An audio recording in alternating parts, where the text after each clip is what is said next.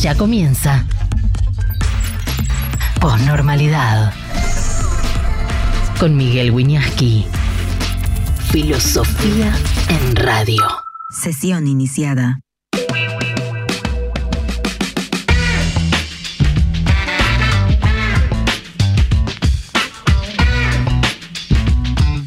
¿Cómo están? Muy bienvenidos a la posnormalidad. Vengo pensando, eh, tratando de ponerle palabras a todo lo que está ocurriendo. ¿Cuál, es el concepto? ¿Cómo se puede conceptualizar? ¿Cómo se puede de alguna manera eh, explicar con un modelo teórico lo que está ocurriendo? Porque algo está ocurriendo. Y eso es una novedad en la Argentina. Ustedes dirán, ¿cómo una novedad? En la Argentina todos los días pasa un millón de cosas desde hace un millón de años, metafóricamente hablando. No. Todos los días pasan o pasaban circunstancias azarosas, a veces violentas, etcétera, pero dentro de un cierto modelo político-cultural. Y ahora lo que ocurre, a lo que me quiero referir buscando esta nueva palabra, es una pretendida transformación más radical, que es muy compleja, que es muy compleja. Una de las palabras que utilizo es la que le da nombre a este programa para pensarlo. Eh, postnormal. Postnormal. Catalina Casado desde Chivilcoy nos manda saludos. Chivilcoy, el otro día pasé por ahí. Eh, ¿Por qué pasé por ahí? Vine de Mendoza y pasé por ahí. Pasé por Chivilcoy. No sé qué tiene que ver. Eh, ¿Qué es lo que está ocurriendo? Entonces, nosotros tenemos, y me quiero detener en esto, buenas tardes. Ah, buenas tardes, Rosana, Rosana Trota.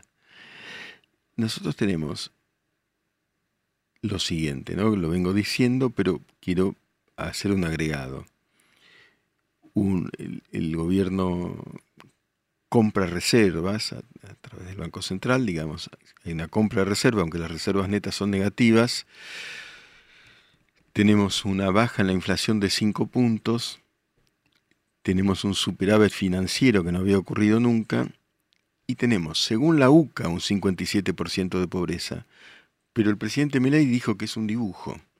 Yo lo conozco a Agustín Salvia, quien maneja eh, el observatorio de la deuda social de la UCA, es una persona muy seria. Pero lo que me llamó la atención también, después en cualquier momento podemos hablar con Salvia, es que eh, Hernán Lacunza, de alguna manera, si ustedes lo siguen por tweet hoy, de- nos permite inferir algún tipo de sesgo político en esa medición. No digo coincidiendo con Milei, que literalmente dijo dibujo, pero algún tipo de sesgo político. Hace una historia, una genealogía, y Hernán Lacunza, por supuesto, es una persona, es una persona eh, seria. Meli Ramos, mire, profe, es terrible lo que está pasando, pero lo de Palestina e Israel me hace ver a qué nivel humano, que a nivel humano el silencio es nuestra condena. Yo ahí te doy mi posición, eh, Mary, que algunos conocen eh, y que algunos va a escandalizar. Yo soy sionista, es decir, el sionismo es la afirmación de que el Estado de Israel tiene derecho a su existencia. Es eso. Eh, yo no se me ocurre Estado con mayor derecho de existencia que el Estado de Israel. Hace cuatro mil años que están allí los, los judíos. También digo que jamás es una organización terrorista, claramente, y que lo que han hecho el 7 de diciembre, hace tan poco tiempo, es horrible, que permanecen secuestrados, que hay niños, hay un bebé argentino secuestrado, entre otros. Y también digo que hay una catástrofe humanitaria. Ahora, no hay país en el mundo que no se hubiera defendido de una agresión semejante. Cuando los aliados bombardean Dresden, la ciudad alemana de Dresden, muchísimos civiles muertos. Es un horror, pero estaban equivocados los aliados en bombardear Dresden y después Berlín. La alternativa era Hitler. Pensar que la alternativa puede ser jamás. Jamás es el horror, el horror. Pero hay una catástrofe humanitaria. Y hay otro elemento, porque ahí hay muchas cosas que no se saben. El sur de Gaza, primero que Israel no estaba en Gaza, eh, tampoco en una jaula, porque entraban 17.000 gazatíes todos los días a Israel a trabajar, 2.000 de los cuales perpetraron lo del 7D. Pero el sur de Gaza se llama Rafa, la frontera es con Egipto. Egipto no permite que ingresen los gazatíes a Egipto. No solo eso, está reforzando, como duplicando un muro, por las dudas de que, que, hay como un millón ahí en el sur quieran entrar a Egipto. ¿Y por qué no lo permite? Esa es mi posición. Y como yo estoy más allá de críticas o apologías, apologías y rechazos, gran libro de Ernesto Sábato, lo digo tal como lo pienso. Lo digo tal como lo pienso. Es así. A ver, podría hablar eh, muchísimo del tema, porque por supuesto el tema de Medio Oriente, como a cualquiera que le interese la política y la política internacional, y a mí me interesa, me parece eh, crucial. Si le sumamos la guerra de Ucrania, diría que la invasión de Rusia sobre Ucrania, horrible, horrorosa, eh, diría que el mundo está atravesando, el mundo siempre está complicado, pero es un momento particular, siempre está complicado. ¿eh? Después les digo otra cosa, para terminar con esto y volver a la realidad nacional. En la guerra del Yemen promovida por Irán, porque la clave es Irán, hubo 600.000 bajas aproximadamente. Es Irán y Arabia Saudita que pelean en el Yemen. ¿Ustedes vieron eh, manifestaciones anti iraníes acá por eso, 600.000 bajas. ¿eh? En la guerra Irán-Irak, bastante antes, hubo un millón de bajas y gaseados químicos. Ustedes vieron acá. Más cercano, la guerra de Siria, el propio Bashar al-Assad, el rey de Siria. Eh, las bajas fueron un millón aproximadamente y los emigrados 6 millones. Acá pasó algo la, la, mayor parte de los, yo tengo un enorme respeto, por supuesto, por, el Islam, pero la gran mayor, mayoría, el 82% de las víctimas de las organizaciones radicales ultraislámicas son musulmanes. Por ejemplo, en Somalia. Somalia está en guerra civil, musulmanes contra musulmanes, y ahí hay creo que 1.700.000 muertos. ¿Alguien sabe algo de eso? No, lo que pasa es que hay un fenómeno que se llama antisemitismo. Al margen de que yo no niego la catástrofe humanitaria y obviamente el horror, podemos hablar largamente, el horror. En 1970, legiones palestinas ingresaron a Jordania, que eso era Palestina. Jordania es un estado artificial diseñado por, los ingleses. Pero, y sin embargo el rey Hussein de Jordania mató a 10.000 palestinos. Ha sido un saque. Fue el septiembre negro de 1970. En fin, niego el horror de la muerte y lo que está aconteciendo con el pueblo palestino, no lo niego. También sé que los palestinos de Gaza votaron en un 73% a Hamas. Y Hamas es una dictadura atroz, atroz. Acá no, me parece que no hay conciencia de lo que es. Pero volvamos a lo que ocurre aquí entre nosotros. Y lo que ocurre es Lo que ocurre es que el presidente llamó al Congreso nido de ratas. Después vamos a hablar con una diputada a ver cómo, cómo se metaboliza eso en, en corrientes. Para lo que se llama el republicanismo tradicional es una transgresión intolerable. La sociedad no sé cómo lo, lo está metabolizando. Entiendo que el Congreso en general no es un nido de ratas. En particular debe haber algunos roedores por ahí, ¿no? Que van royendo dineros públicos, en particular. Pero no quiero opinar al respecto, sino que después vamos a tener en un ratito a una diputada que nos, nos va a contar cómo visualiza la cuestión. Y el otro tema, por supuesto, es la economía, porque ya estamos sintiendo estamos sintiendo con, cada vez con mayor agudeza eh, los términos del ajuste. Ayer Marina Dalpolleto dijo en Radio Mitre el círculo rojo mira lo que hace Caputo, escucha menos lo que dice mi ley. Lo que, lo que hace Caputo es lo que hace Caputo, que es un ajuste ortodoxo. Y, digo, y ahí están los, los números que indicarían, que indicarían, lo digo con todos los potenciales del mundo, que esta cuestión eh, de la inflación galopante sería potencialmente frenada. ¿Se, frenará? La verdad es que no lo sé. ¿Por qué el presidente tiene ese estilo? Ese estilo, ¿no? Ese estilo tan confrontativo. ¿Cuánto influye en la política? ¿Le dio malos resultados hasta ahora? Enfrentó a López Murphy, le dijo, lo llamó traidor, etcétera. López Murphy respondió con, racionalidad, me parece, pero políticamente hablando, la lectura política, ¿le dio malos resultados?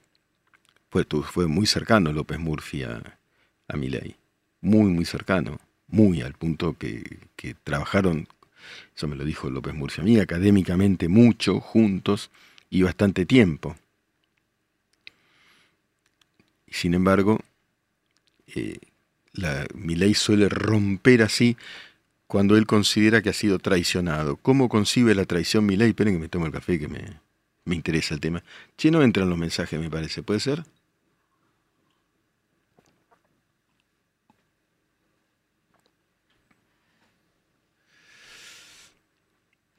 Buenas tardes, sí, en, en el Twitch están entrando Sara Torster, muy buenas tardes, profe, etcétera.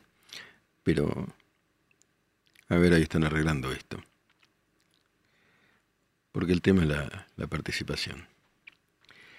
César Alejandro Bolívar Díaz está hablando de eh, López Murphy precisamente y dice, él, supongo que por López Murphy, traicionó a Milei por la, por la reta. Bruno Gabriel, sin embargo, considera fue duro lo que dijo Milei ayer de López Murphy, no me lo esperaba. Bueno, gracias Matías Faría, siempre un placer. ¿Quiere un café? Dice Lidhoff. Bueno, yo me tomé uno, acá lo hace Estelita, claro, Estela, se hace café y, es fundamental. Eh, antes decía, Miguel, ¿crees que Caputo hace lo que él quiere sabiendo cómo es mi ley? A mí me parece que ahí hay un acuerdo. Hoy un parlamentario de Unión por la Patria dijo a Caputo no lo, no lo votó nadie, ¿no? Sí, lo votaron a mi ley y el presidente elige sus ministros y diseña sus políticas. ¿Cómo no lo votan ahí? Obvio. Ningún ministro es elegido por votación. Se vota un presidente que es el que marca la línea política. Sin Estelita, dice muy bien Ardilla Texana, no existe negra, sin lugar a dudas no.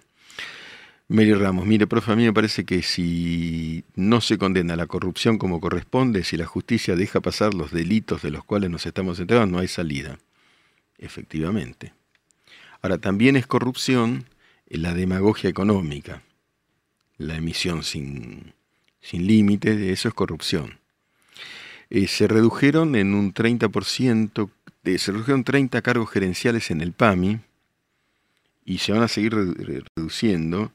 Y entonces hay progresivamente, no una embestida inmediata contra toda la casta, pero hay un achicamiento del Estado eh, progresivo, quizá más lento de lo que la mayoría eh, eh, quiere. Nahuel Post, claro, López Murphy lo traicionó con la reta y justamente la reta traicionó a Macri. El punto es que Macri no lo dice de manera tan vehemente.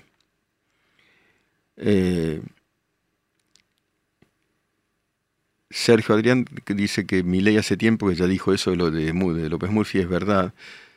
No es, no es novedad, quiero decir.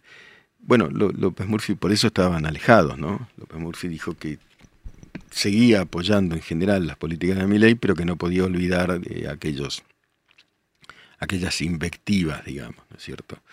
El concepto de... A ver, profe, ¿nos puede recordar cuando eh, da su charla sobre liberalismo, sobre el libertarianismo, de una primera clase el, domingo pasado y doy la segunda, que va a ser más bien sobre escuela austríaca, el próximo domingo, a las 19.30. Sí, Milletana. Milletana. Ah, tengo, tengo el... no, les doy el video que me mandó Milei para esa charla. Sí, esperen que ahí, se los paso. Yo, esto no me pone ni a favor ni en contra de Milei, pero la verdad que le pedí un, un audio, lo hago con todo el mundo, y, y me lo mandó. Esperen un segundito y ya, ya se los doy.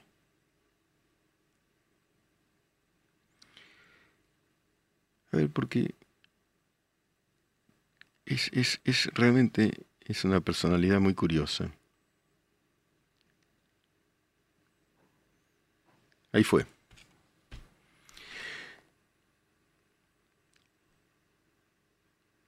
Sergio Adrián dice, anda a dormir, anda a dormir vos, flaco. No, otro que dice, pasalo a nafta, venía aquí, no, no lo paso a nafta, no, no. No, este es mi ritmo. Yo no busco audiencia, no busco audiencia acá. Acá no busco audiencia, no me interesa. Ni acá, ni en las columnas que hago, ni en Radio Mitre, ni en ningún lugar. Eh, así que al que no le gusta, para mí casi es bastante positivo. Bueno, no, ah, perdón, Adrián, te, tiré a vos, pero, pero de, paso lo digo. Para mí es bastante interesante que la audiencia eh, ingrese en una sintonía que no es la coincidencia, ¿eh?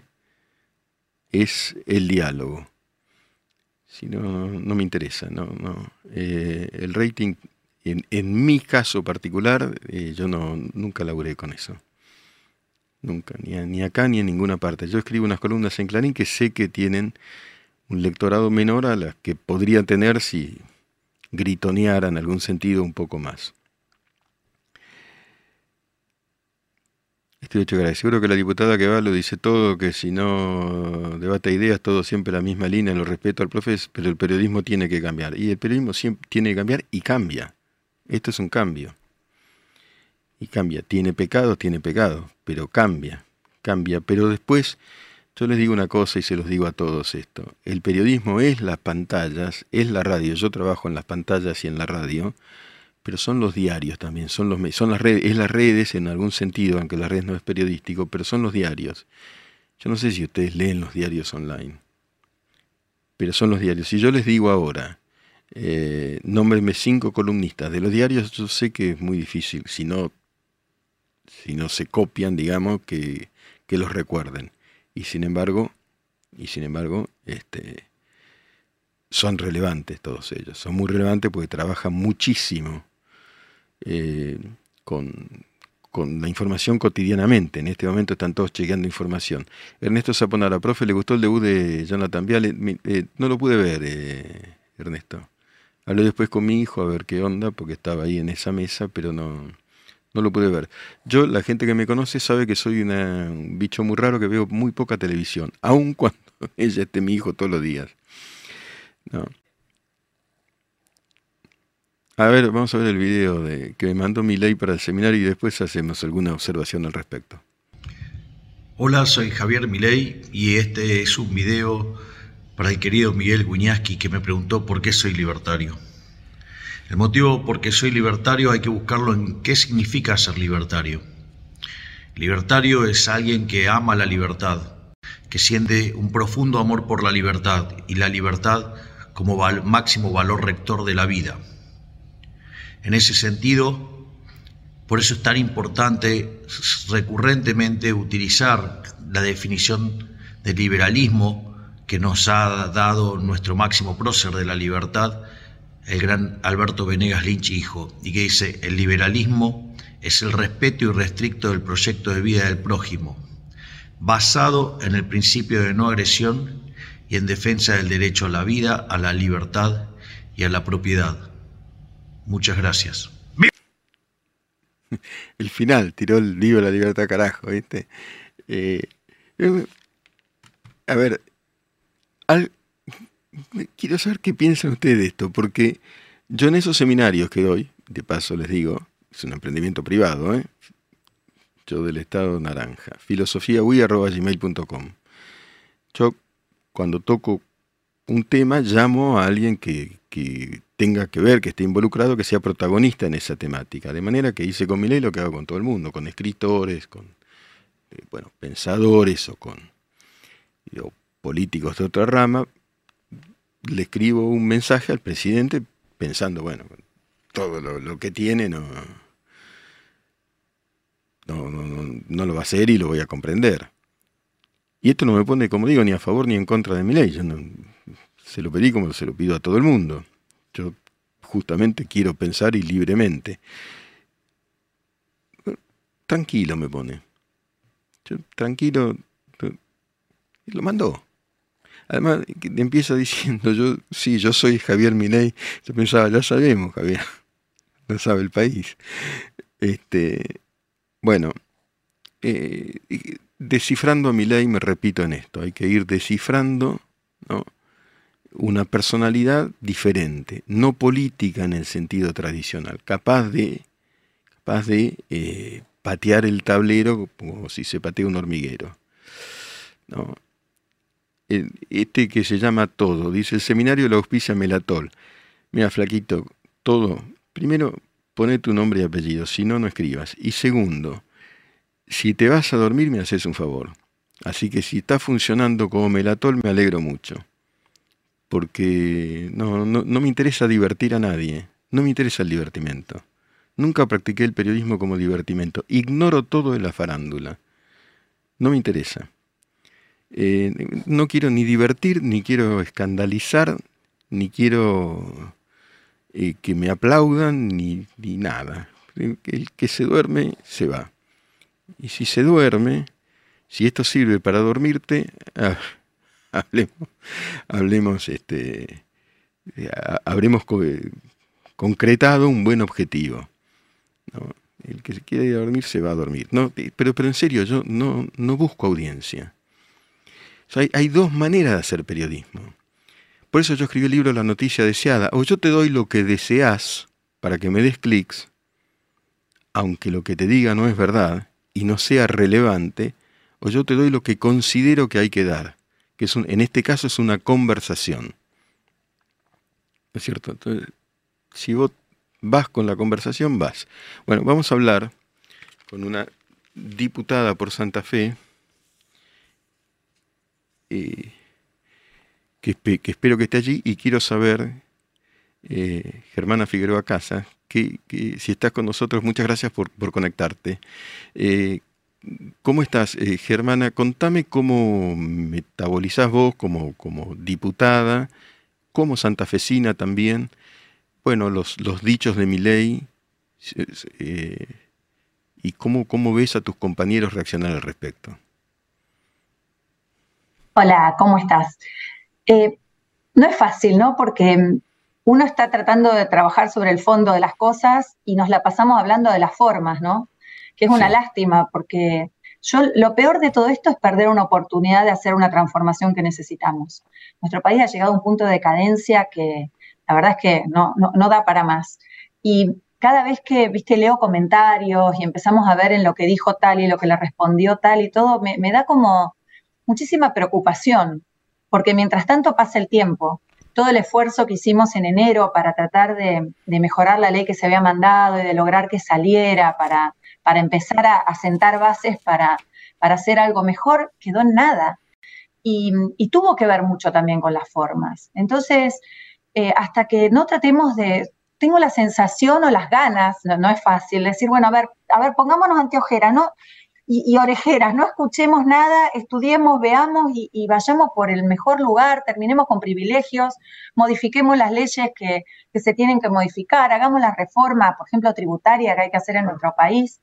Em, genera angustia, ¿no? Y creo que al, que al que ahora está escuchando y la está pasando mal, también le tiene que generar angustia ver todas estas peleas. Definitivamente. ¿Cómo, cómo, yo sé que también tenés formación económica. ¿Cómo ves la cuestión económica y estos, bueno, de pronto estos zigzagueos que se detienen en las formas y que no nos permiten avanzar sobre lo, relevante. ¿Cómo ves la, evolución de la economía en estos momentos? Eh, creo que se está tomando, ahí sí se está haciendo algo de fondo, que es tratar de llegar al déficit cero. Eh, nuestro país ha vivido, digamos, de prestado, ya sea prestado de afuera, de adentro o del Banco Central, digamos, con la emisión pero nunca hemos tratado el problema fiscal que tenemos. Nosotros tenemos un problema que es insostenible gastar siempre más de lo que se recauda. Eh, en ese sentido, viste que en enero eh, hubo una, una baja importante en el gasto. El tema es que viste que uno de los perjudicados son los jubilados, que tampoco es justo eso, ¿no? Entonces, por supuesto. hay que trabajar en el fondo. Me, a mí me parece, por ejemplo, todo el tema de los fondos fiduciarios que se esté hablando me parece excelente. En cada ley que me, tocó tratar y que no acompañamos, había un nuevo fondo. Eh, es algo, una cosa constante. Em, los en, el presupuesto es en el único lugar donde uno puede tener un poco de información de los fondos fiduciarios. Me ha tocado cuando venía el jefe de gabinete, cada vez que vino el jefe de gabinete, que fueron pocas, ¿no? Desde que soy diputada, los distintos jefes de gabinete que hubo, yo mandé preguntas sobre los fondos fiduciarios, porque eran un lugar donde se llenaban de bonos y no sabíamos qué se hacía con el dinero. La verdad es que está bien que se trate todo esto y me da, la verdad, lástima que se opaque, pero también en cuanto a lo económico, un una baja así, que es necesaria, pero nos va a generar meses muy difíciles. Eh, tenemos que bajar la inflación, la única forma de bajarla realmente es esta, pero tiene consecuencias graves. Entonces, eh, viste, es la sábana corta. Creo que no hay muchas opciones, pero que va a ser muy complejo. Los fondos, el, tratamiento en particular de la, ley, de la ley ómnibus, ¿vos considerás que se traba fundamentalmente por la discusión de los fondos fiduciarios? Mira, no es solo los fondos fiduciarios, porque viste que en el uno se le daban algunas delegaciones, esas delegaciones tienen bases que estaban en los artículos que tenían esos incisos famosos que, son los que no se aprobaron. Entonces, si uno le votaba las delegaciones, pero después no salían las bases, lo que estaba en esos incisos, era como no dárselas. Yo creo que no fue solo los fondos fiduciarios, porque hubo otras bases que, que no se aprobaron, pero eh, se empezó a ver que en realidad no se le estaba dando lo que se estaba pidiendo. Y me parece que esa fue la reacción, pero en realidad eh, estoy adivinando porque no sé exactamente, a nosotros nos informaron que se retiraba y, no nos dieron mucha explicación. Así que es posición mía. ¿Y cómo ves la posición del gobernador eh, Puyaro? bueno, primero fue una confrontación, unos chispazos bastante fuertes. No sé ahora cómo está la relación gobernación, el gobernador y el presidente, ¿no? Bueno, el gobernador lo que está planteando, él tiene que, seguir adelante, cada uno tiene la tarea, él tiene su tarea de defender la provincia y es lógico que, que plantee, por ejemplo, las diferencias que hay con AMBA, me parece que son totalmente razonables, ¿no? Esos planteos, o también cuando habló en contra de las retenciones, por ejemplo, a los productos elaborados, que es algo que Santa Fe es una maquinita que, produce, que produce, que, que genera y que no está bueno que se pare. Tiene una lucha muy importante por el tema de, digamos, de la seguridad, ¿no? Con amenazas a su familia. Así que está eh, creo que está más concentrado en tratar de seguir hacia adelante y ver la manera de, solucionar a lo, que, a lo que le toca enfrentarse. Y con el narco, el narco que está pasando ahora en Santa Fe, Puyaro lleva una lucha frontal, bueno, hablaste de las consecuencias, ¿no? La seguridad, las amenazas respecto a su familia, pero ¿qué está pasando ahora desde que hay esta nueva administración nacional? Bueno, eh, se está implementando el plan bandera. Eh, justamente estaba viendo que hoy se publicaban unas estadísticas que las quería mirar, hablando de que había habido disminuciones, por lo menos en los, en los homicidios. No las, no las vi todavía, vi que se habían publicado, así que no te puedo decir los números exactos. Sé que se dividieron, están trabajando en forma conjunta provincia y nación. Por ejemplo, Rosario se dividió en distintos sectores y la gendarmería se concentró en determinados barrios y la provincia en otros, o sea, como que hay una coordinación y una división. Em, hubo, salieron públicamente que hubo derribos de búnker, porque aparte también la provincia con el narcomenudeo tiene más, eh, cambió la ley, digamos, y eso le permite actuar eh, mejor, pero va a llevar muchísimo tiempo. Hemos llegado a un punto eh, muy difícil en Rosario. Eh, mataron a un, a un joven que, le habían amenazado varias veces, estaba con custodia. Dice que hace cuatro meses le habían retirado la custodia y, lo mataron luego de, esas amenazas. Balean, siguen baleando casas para que se vayan y, tomarlas. O sea, no, no es, no, está fácil. No, Está, no, no, no va a cambiar rápidamente, pero por lo menos vemos la decisión política y la, la intención de, los dos, digamos, tanto nación como provincia, de, luchar contra eso. Vos sabés que la, gente, estoy generalizando, considera que no se está achicando, achicando los privilegios de la casta, según el lenguaje de mi ley, tal como muchos esperaban. ¿Vos considerás que sí hay una tarea de reducción de esos privilegios o cómo lo ves? Mira, yo creo que los peores, eh, lo peor de, si querés, hablamos de esa casta, si querés o nos incluimos, todo, pero es, es la corrupción. Mm. Y la cantidad de leyes y maraña de leyes que tenemos y estos fondos fiduciarios y todo esto, todo esto prestan a que un funcionario tenga el privilegio de darte un sí o un no para que vos puedas instalarte, hacer un negocio, importar, exportar, o sea, lo que vos quieras hacer, por ejemplo, con tu empresa, siempre hay alguien que tiene el poder del sí o del no. Creo que tanto la ley ómnibus como el DNU, como mucha derogación de, reglamentaciones que se está haciendo, eso es ir contra la casta, el, que, el que hace mal su trabajo y, le roba a cada uno de los, de, los que quieren trabajar, emprender. Creo que eso es una decisión tomada y que me parece que, que no hay que opacarla, hay que verla y hay que seguirlo porque hay muchísimo para hacer en nuestro país. Cuando vos, cuando veíamos la, y, es una lástima porque en la ley ómnibus había de todo, pero era impresionante, nos poníamos a ver una cosa, veíamos otra, realmente había, había temas que, que nos enterábamos, por ejemplo, ¿no? De que había algunos privilegios o cosas que de verdad uno con un país tan grande como el que tenemos nosotros eh, no lo veíamos. Creo que, es fundamental ir por ese lugar. Eh, luego falta un montón, ¿no? Hay, muchos privilegios, pero me parece que no hay que distraerse, hay que ir con eso, que es algo como, por eso la ley bases, quizás estaba bien el, nombre, ¿no? De ir por eso de sentar nuevas bases, de simplificar, de evitar esos, esas posibilidades de, que haya un soberano diciéndote lo que tenés que hacer y lo que no tenés que hacer y que por eso pueda cobrar. Y por otro lado, en la parte económica, ir al déficit cero, ir a bajar la emisión monetaria y luego poder hacer por fin una reforma, porque también eh, el ahogo con impuestos es una presión del Estado sobre, sobre la gente que tampoco es justa. Seguro. Eh, Germana, en tu área específica de trabajo, ¿qué tipo de, ¿en qué tipo de proyectos personales has trabajado en el, Parlamento? ¿Qué estás pensando? ¿Qué cosas, bueno, has producido? Mira, uno que, que, está en el DNU y que justo se, eh, se, está ahora reglamentando. Yo había presentado un proyecto para que eh, no, no te tengan que tener un año sin poder cambiar de obra social.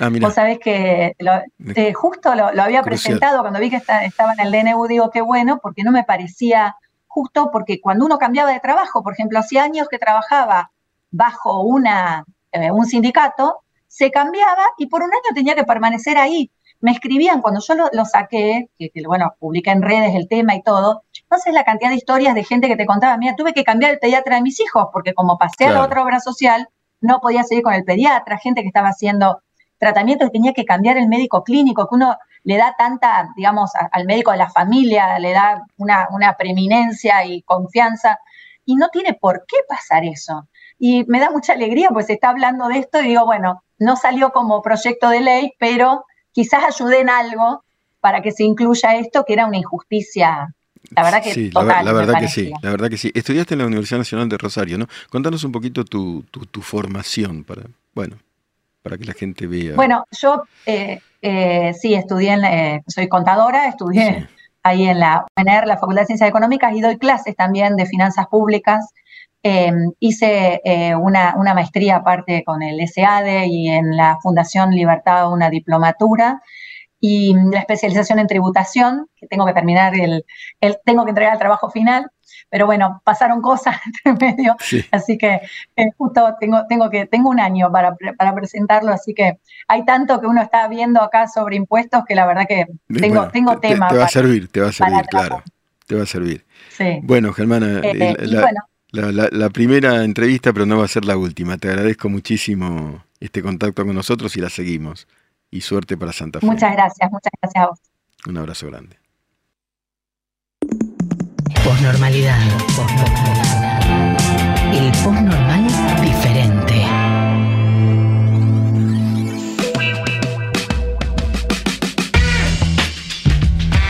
Veo mucha gente interesada en el águila que se ve en la pausa. Yo no soy ornitólogo, naturalmente, pero me parece que sí sé ¿Qué es ese águila? Ese águila es el así llamada bald eagle o águila calva, que es el águila eh, emblema de los Estados Unidos, de bald eagle, ¿no?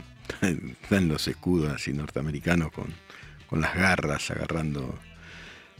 Ahí está, es bald eagle. En pleno invierno tiene esa mirada tremenda eh, y estoy seguro que es eso, ¿no? Seguro como puede estar alguien que, es ajeno al tema. Pero bueno, el mundo de los animales y de la naturaleza me, eh, me atrae. Y me atrae y me atrae la, así como la ven, tiene una ferocidad y una vista. Y una vista. Sí, es obvio que es el Bald Eagle, pero mucha gente no lo sabe. Eh, bueno, Flor Drago, buenas tardes, profesor. Espero que esté teniendo un lindo inicio de semana. Bueno, con mucho trabajo, Flor. Con mucho trabajo. Por suerte, ¿eh? Por suerte. Trabajo por todos lados, dice Nacho Matano. Un chajá, eh, apuesta Calixto 558, el águila ese. Un chajá que es un. Además de ser un postre en Entre Ríos, yo conozco algo de Entre Ríos porque mi vieja es entrerriana. Este es un pájaro, ¿no? Eh, el águila la ve, dice el orarca con mucho humor, con muchas vueltas, este, porque usa, no hay ni que explicarlo, usa la metáfora de, de ley, la ven, no la ven, y este águila ve todo, ve todo, ve un pez a dos metros bajo el agua y se lo come. Eh, impresionante. Es un ave también, en fin, dice Benjamín Meltrán, eh, claro, hablando del chajá, eh, sí, porque canta chajá, chajá, Dios mío, qué sé yo. ¿Cómo será el chajá? Eso no tengo idea. Eh, a veces me pregunto el sentido de los animales, ¿no? ¿Para qué existen? Pregunta que se hacen en todos los medios. ¿Para qué existen los mosquitos? Nos explicaron. Polinizan las flores. Polinizan las flores, para eso sirven. También sirven para, para, para generar el dengue. En fin. No, pero a veces digo los monstruos, ¿viste? Una boa constrictor, loco, ¿para qué sirve? Si Dios existe, ¿para qué creó la boa constrictor? Profe David representa el sueño americano, el poder de United States. Luis Anelo no es muy sutil para hablar de los mosquitos, dice, para joder. Y son, son peligrosos, con el dengue pueden serlo, ¿eh? Gastón Lozada, alimentan a los pájaros y a otros animales pequeños. Fíjate, todo tiene un sistema, un sentido, ¿no? Nahuel Astor, esas son las abejas que polinizan. Sí, eh, Nahuel, obviamente las abejas polinizan, pero me han dicho un entomólogo en la otra radio que los mosquitos polinizan también. Yo no te lo podría chequear. Benjamín Beltrán, Miguel, ¿no ves los ocho escalones? Hay un escalón sobre animales. Fui dos veces como jurado eh, a los ocho escalones. Después, como les dije, yo no veo televisión y fui una vez, no como jurado, como partícipe con mi hijo Nicolás, y no nos fue bien. Me da un poco vergüenza decirlo. Estábamos muy ansiosos los dos y segundo o tercer escalón no tuvimos que ir. Pero después fui como jurado un par de veces y es muy lindo y Guido Casca es un genio. No veo televisión, pero conozco a la gente. Prácticamente no veo. Suena raro que un periodista vea... A ver, los programas informativos sobre los programas informativos estoy informado. A veces los veo. No veo televisión eh, de entretenimiento, que no la, no la desprecio. ¿eh? Por ejemplo, yo soy una persona, debe ser uno de los pocos, que nunca vio, nunca vio Gran Hermano. No, no me interesa ver, pero, a millones en todo el mundo les interesa. Flor Drago, el equipo Winiaski sigue en la radio. Nico está los sábados, yo estoy de lunes a viernes, en Radio Mitre estamos hablando, y nos cruzamos con Nico al aire eh, los lunes, ayer hablamos eh, en el programa Volviendo a casa. Pero eh, más allá de la televisión, obviamente, yo soy el padre y de mi hijo hablamos todo el tiempo, de, no solamente de las cuestiones personales, sino de, política. ¿Ve películas, profe? Me pregunta Calixto 555. Sí, sí veo. Y series. Ahora estoy viendo Yellowstone. Y me gusta mucho. Me impresiona mucho. No tiene un gran ritmo, ¿eh? Es un ritmo moroso. En Netflix. Yellowstone. Nacho Metano también habla de los mosquitos. También transmiten la encefalomielitis a los caballos, los mosquitos. Tenés razón, eso lo leí. Bueno, muchas gracias. Ah, Rotrota, gracias. Me parece que ahí eh, eh, hay un sesgo afectivo. Aguanten los que sí, ahí estamos. Ahí estamos aguantando bien, bien, estamos bien. Gastón Medrano, los mosquitos polinizan simplemente por pararse en las flores. Trabajan el, el polen en las patas, eh, trasladan, como casi cualquier otro insecto volador, claro. ¿Cómo aprende uno de la gente? Eh? Eh, profe David, ¿vio Merdi profe, al profe de filosofía? Sí, vi una parte. Yo fui hace muchos años profesor en la escuela secundaria, soy profesor hace muchos años en posgrado y yo tuve buena experiencia con, los chicos, con los alumnos del secundario, pero no, ahora no, me interesaría dar en el secundario. No está ni bien ni mal. Vi una parte, sí. Eh, una buena comida por ahí, perdón, profe, sé que nada que ver, pero ¿no le parece que el impuesto país es un impuesto miserable? Sí, completamente, me parece. Estoy indignado, me deben las percepciones de hace bastante y escucho algunos a favor de la coparticipación.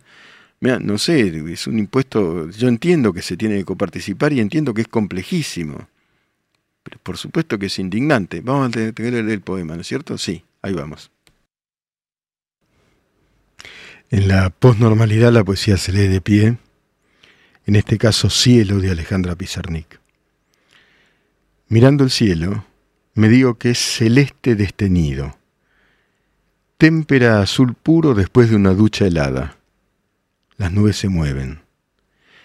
Pienso en tu rostro y en ti y en tus manos y en el ruido de tu pluma y en ti, pero tu rostro no aparece en ninguna nube. Yo esperaba verlo adherido a ella como un trozo de algodón, enlodado dentro de tela adhesiva, sigo caminando. Un cóctel mental embaldosa mi frente. No sé si pensar en el cielo o en ti. Y si tirara una modela, cara tú, seca cielo. No, tu ser no se arriesga.